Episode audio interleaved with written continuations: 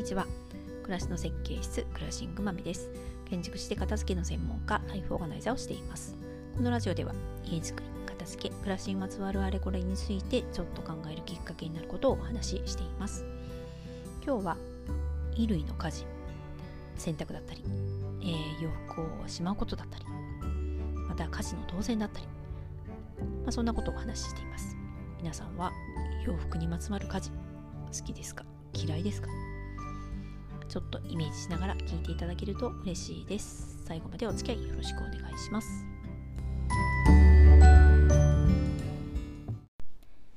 えー、今日は衣類の数の話をしたいと思います。洗濯動線とか皆さんのうちはどうでしょう？今ちょっと仕事で、えー、これから建てる賃貸の新築マンションの、まあ、例えば収納の工夫とか、まあ、今の家事がねこんな風に楽になりますよっていうのを、まあ、お客さんに分かりやすくするようなこうプレゼンのシートみたいなのを作ってるんですけどそこの賃貸のマンションの一つ、まあ、部屋のね売りとしては、えー、洗面脱衣室洗面台があって洗濯機置くスペースがあってさらにプラスでカウンターがついてまして。でカウンターの下には衣装ケースがねちょっと入れられるぐらいのスペースがあって服もしまいますよとか上の方には釣り戸棚がついてるので例えば何かストックが入ったりとかねでさらにハンガーパイプもついてるので、えー、洗濯家事っていうのがこの洗面脱衣のスペースで、えー、完了しますよっていうようなことを、まあ、売りにしてるんですね。でかつその洗面脱衣を出ると、まあ、廊下に出ると、まあ、すぐえー、脇にはウォークインクローゼットがあるので、まあ、本当にねこう洗濯終わって、えー、すぐにこうクローゼットにしまいますよっていうような、まあ、動線がすごく短くてコンパクトに済むっていう風なのが、まあ、売りとして、えー、アピールしたいところではあるんですね。まあ、ただこれには条件がありまして洗濯機が、ま全自動であることまたその脱衣室で乾燥まで終わることっていうのがやはりこの家事動線が近いということになる条件になるんですよね。まだまだ、まあ、外ベランダに干したい人もいるのでそう思うと、まあ、そうした方にはね洗面脱衣から洗濯終わったら、まあ、濡れたこう洗濯したものをベランダに持ってってえー、それにはリビングをね通過してベランダ持ってって干してっていう作業があるので、えー、乾いてからもね取り込んだりっていうことがあるのでまあ決してその場合は家事動線が短くなるかっていうとそうではないっていうふうになる。まあ、なので家事動線っていうのもやっぱり家事のやり方によって、まあ、全然違うなっていうのを思いながら、はいえー、それをね書いてるんで書いてるんですけどね。なのでまあ衣類乾燥機までついた洗濯機を使うとこんな風に楽になりますよっていうことは、まあ、ちゃんと明記したいなっていうふうに思っています。えー、洗濯機ね、まあ、通常脱衣所とセットまあそこにはそこではやっぱりお風呂に入る時に服を脱ぐので汚れたものがそこに入れるから洗濯機そしてまあ水回りっていうことで、まあ、水道とか使うのが近いところがいいっていうのもあってえ、一緒にされていることが多いと思うんですけど、まあ、割とでも海外とかのなんかインテリア見るとキッチンのね横に、ま、ドラム式洗濯機が置いてあるうち、まあ、そんなような、え、写真も見たりするので、まあ、これもこう日本のこう洗濯のやり方みたいなところとリンクしてる部分もあるのかなっていうふうには感じます。まあ、以前に、えー、片付けのねご相談に乗って、まあ、ずっとお伺いしてた。お家で、えー、家をね建て替えるあ建て替えるじゃないですね。家を建てることになった。方はやっぱり洗濯っていうのがすごく負担に感じているので、まあ、そしてその方はま外に干すっていうのがま洗濯のやり方。なので、えー、ベランダに干すことになるので2階に洗濯機だけを置くっていうようなことにしたお家もありました。えー、設計はねもちろんうんと、まあ、工務店さんにしてもらう形だったんですけど、まあ、どうするかっていうそういう細部については結構、まあ、アドバイスしたり、まあ、そうしたね洗濯機も別なとこに置けるようにっていう提案も、えー、組み込んだりっていうことでベランダのすぐ脇に洗濯機があるので、えー、そこで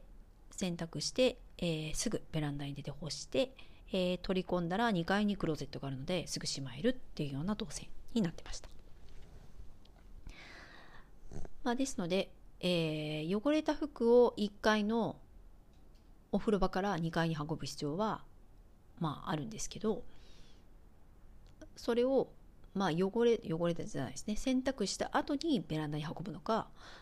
まあ、その前に運ぶのかっていう、まあ、どっちにしろ運ぶのはねそのタイミングがいつかっていうところだったので、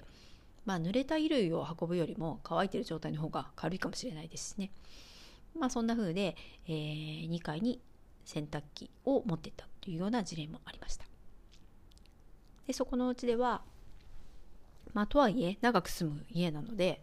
え将来的には、まあ、そうして全自動にしたりだったりとかねあとはやっぱり洗濯機の横の方が、えー、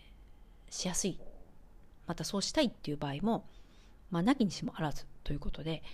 えー、排水と給水だけは、まあ、用意しといてまあ、洗濯機が置けるスペースは確保するっていうような形にしました。まあ、本当洗濯の仕方人それぞれ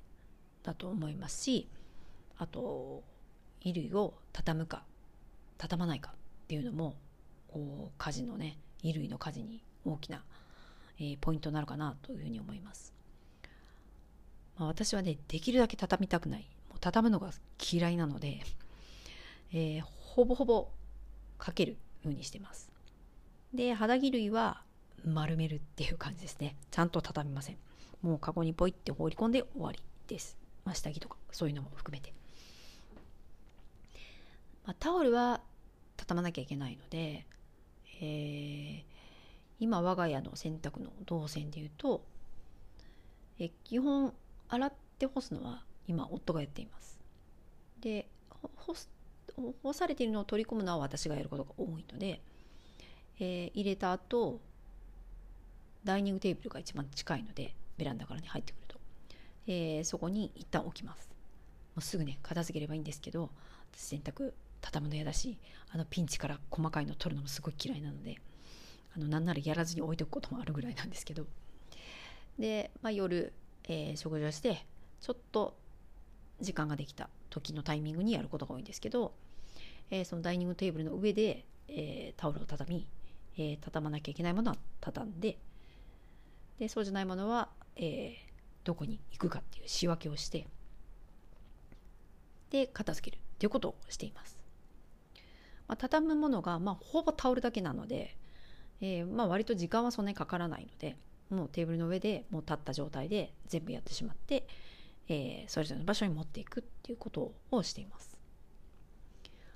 でふと、えー、振り返ってみて自分の親はどうしてかなっていうと、えー、畳む時間っていうのをなんとなくこう作ってたなっていうのをこう思い出します。で割とこうちゃんちゃんとというか服畳むものも多かったのでこうテレビを見ながらね、えー、母親がこう畳んで、えー、人ごとにこう畳んだ山がねこう積み上がってねリビングに、まあ、それを最終的に持っていくっていうようなことをしてたなと思います。まあ、お客さんでもそういう方もいらっしゃるのでで畳むまではできても畳むから収納場所に運ぶっていうことにができなくて雪崩が起きてしまうっていう方も結構いらっしゃるかなと思います。なんで持ってくのをまあ、えー、その個人に任せるのかうん畳むことはできるからむしろ収納する場所に持ってってそこで畳んだ方がもがいいかもしれないしでも畳むのはなんかこう何かテレビを見ながらとか、えー、何かね何かこうしながらでゆっくり座って畳みたいって人もいると思うので、うん、この辺もね家事のやり方って人それぞれですよね。まあ自分のやりたいとか、うん、嫌なことっていうことも大事だと思うんですけど、まあ、やはり、えー、衣類はきれいになったものを元ある場所にしまえるしまった状態がまあゴールだと思いますのでうまくそこまでねいかない場合、まあ、なんか途中で、えー、うまくいかずになんとなくこう片付かないなっていうふうになってる場合は自分はどこにハードルがあるのかっていうのをちょっとね客観的に見てもらってそのハードルを、ま、なくすために、えー、こう家事の動線を変えたりとか今みたいに畳む場所を変えたりとか、まあ、畳むのをやめてみたりとか、えー、物とか衣類の持ち方を変えてみたりとかね、まあ、いろいろ解決方法はあると思いますので、まあ、衣類家事っていうのはねやっぱ家の中の家事で結構負担の割合が料理の次に高いものだと思いますので、まあ、そんな視点で考えてみるのも一つかなというふうに思います。はい、ということで今日は衣類家事また家事動線についてお話をしてみました。最後までお付き合いありがとうございました。ではまた。